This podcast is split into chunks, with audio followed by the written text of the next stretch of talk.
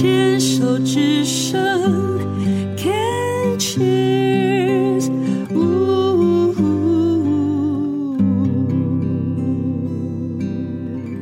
人生清单，今天要来跟我们分享他的 bucket list 的是以贤。以贤呢，在十二年前发现自己得到一个。诶，我应该也是第一次听到的，叫卵黄囊癌，然后它是一种生殖细胞癌，但是呢，它的生殖细胞的这个癌症呢，是长在胸腔，就是中隔腔，纵隔腔就是等于是两片肺的中间那一段呐、啊，哦，就是肋骨中间那边，而且是包着，把这个静脉管给给包住了，嗯，是十二年前，而且当时呢，发现是已经是四期。朋友啊，这我要大声讲一下。你想到四期，有些人讲断，哎呦，末期呀啊，嗯、没救了，可能没办法了。嗯，不好意思，我们的以贤小姐十二年后呢，还好端端的坐在这里，而且非常的靓丽哦，整个精气神非常的好。她已经。脱离癌症了，就是所谓的 cancer free，不，现在也不用再什么追踪了，也不用再回去检查，就是每个月自己每个每年自己做一次自己本来就应该做的健康检查。那这段是人生清单，你知道癌症这样走一遭，嗯，现在知道怎么为自己活，然后也在生活当中找找到了很多让自己自在的方法，不管是生活的高潮低潮哦。或者是情绪好坏，还有什么事情是你觉得想做还没做，或者是我猜想生死的这个功课，你一定想过，如果想过说，如果我明天眼睛就闭上了，嗯、我有什么事情还没做？讲说啊，还有没有这些事？其实，如果这样讲，人生清单当然就是未来可能还没有，就是我现在可能还没有完成的事情，嗯嗯嗯，它是可以被列出来。对对对。但是我想了很久，我才发现我好像没有，它特别在于我真的列不出来。我就是会觉得我是活在那个时间，就是那个时间流那个 timeline 里面。然后我我想做的事情就是，我随着时间流过的时候，我遇到了什么，然后我就马上去选择，觉得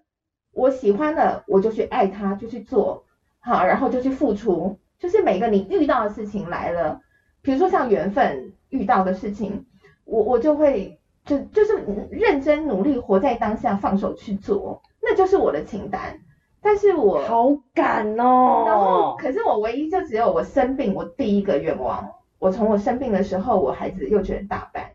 所以我的愿望就只是希望我可以健康的看着他每一个阶段的毕业典礼。嗯。对，可是其实这对于很多人来讲，这哪叫清单？因为那是根本就是小孩长大自然而然的事。没有，可是对于一个当时就是被确诊癌症，而且是四期的，我觉得那个真的要感恩，真的是个天大的愿望哎，真的。对对？然后我很幸运的是，我今年他要高中毕业了，所以我就会觉得说，哎，其实这个愿望我从。幼稚园、国小、国中，哎，现在我又可以参加他的高中毕业，所以这这是我最重要的东西啦。嗯，然后那会不会这样就希望说，嗯，儿儿子嘛，对不对？对，儿子，你要不要继续念下去？然后大学、研究所、博士，就还好，就是希望说，哎，就是每一个阶段，希望我爱的人，然后我们每个阶段都我都可以去参与到。当你在真的就是说，哎，像。呃，每一个阶段的毕业典礼，在那个当下，你的感觉是什么？你的感觉是哇，好感恩，还是觉得哎呦，又偷到了？这两个很不一样哦。嗯，两个都有哎。比如说，我会感恩老天爷赐给我一个这么棒的孩子，嗯，然后他很懂事，然后一直陪伴着。就等于是他来陪伴着我一一起，我我陪伴了我的生命。嗯哼，对，然后也会觉得偷到了，可是偷到的感觉就是觉得我，可是我们很努力啊，所以我那我觉得我感恩的部分可能比较多了。对，因为我为什么要呃呃好奇这个部分是，我自己也在某个 timing 上面，有时候在面对某些事情的那种心里那种是整个满满的感觉，在那个当下的状态，然后你就觉得又开心，然后又感恩，就觉得哇。我我何其有幸，然后老天爷这样子感谢你，可以让我去经历这一切。没错，我跟你讲，因为我们常讲说爱，我觉得爱是加 ing 的，它是一个就在时间流里面的某一个状态的那个 ing。所以当我每次心里满满充满的那种，觉得哇，好感恩，哇，何其有幸，我真的是真的是感谢天，感谢地，感谢所有身边的人，造就了这个 moment。然后我没有把那个成就归成我自己，我跟你讲，那个就是爱的状态，爱是一种状态，对。所以我猜想你一定，特别是在孩子毕业典礼的那一天，看着孩子上台领毕业证书，啊、看他在参与那些生活，那个其实就是一个爱的状态。嗯，人生清单还有没有什么？你说反正就是什么时候来，你就这样子去做。你说你跟别人不太一样，还有什么地方你认为的不一样？嗯、我是不知道有有没有其他人也是有这样子的清单过。但是我在等我的孩子二十岁的时候，我要先去预立，这这是确实有在安排，想要安安安排的事情。因为我前几年已经有先那个在健保卡就是记住那个器官捐赠，对对。然后我要等我的孩子二十岁的时候，我还要做那什么预立遗嘱、呃、安宁安宁安宁照护、安宁什么缓慢，其实就是放弃急救声明书了。但是它必须是呃。要有两个年满二十岁的那个见证人，然后，所以我要等我的孩子二十岁的时候，我希望他们两个，就我先生跟我的孩子做我的见证人，然后我可以先把一些让往后的人不用烦恼的事情，就是把，我懂你的意思了，就是，嗯，因为我刚才想说，啊，为什么要等儿子二十岁？后来原来是因为你希望儿子能够一起参与，他，我希望他做，因为毕竟。比较有机会负责到我的人生的是我的先生或者是我的孩子在未来是，是，然后其实他也可以请我们的父母或朋友或任何人，但是我、嗯、我会希望是他们两个。了解了解，尤其传统的长辈他们不可能去做这种事情，他们很怕谈生死，对，甚至连器官捐赠都觉得哎呀，就是人一定要怎么样的啊，因为我觉得其实当然在治疗过程当中，我们在医院也看过很多。然后让我自己最有感觉，其实反而不在医院，因为我我我其实很喜欢领养流浪狗，嗯，然后之前，可我们领养来的流浪狗，其实他们很有可能是被遗弃了，或者身体很糟的，嗯，所以在过程当中，我有两有有两只，比如说有有一个是我我们第一次遇到生，就是他们的生离死别，我怎么样都要救它，哦，有两只，有一个是自然老死啦，然后有一只就也是生病。我用了所有的，比如说钱啊什么去治疗他，然后你会发现那个他呻吟啊、痛苦啊、受伤啊，就是手术之后，但是他最后还是走了，他真的很折磨。我后来回头看影片，我都很伤心。然后后来呢，还有一只，他也是后来三个发现了三个癌症，然后我给他选择安宁，嗯，但呃我后来就发现，其实我们能够好好说再见，会比。那时候只是心里面舍不得，可是其实舍不得是我们活着的人，对对对，我们身边的人，我我很爱我的狗，但是我我想要留住它，可是实际上后来我回忆那个照片，它好痛苦哦，那个品质已经没有了，那还不如就是好好把握最后就道别的那个机会，好好说再见，而且呃，我除了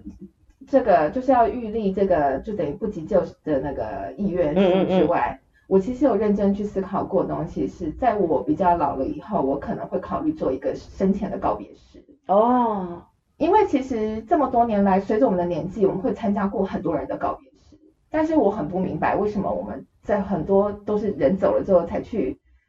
遗憾啊、哭啊，哈，才在说话。所以我非常希望我还可以听得见，我还可以听得见你们爱我，或是。就算是讲我的笑话来来表达我，你认识我是什么样的人，我都想听。我我不要什么都不知道。哎，我跟你讲，因为我我们在课程当中办过这种东西，uh -huh. 就是我们在我我我自己去参加，后来自己在带的课程的那种身心整合的课程当中，uh -huh. 就会有一天是所谓的幻想日 （Fantasy Day）。你知道，超多人就是自己的爱，就自己的那个告别式，然后他就自己躺在那边去听。嗯哼。我自己其实也很想做这件事情，嗯，可是我必须要跟你说，因为毕竟大了你这样一轮这样，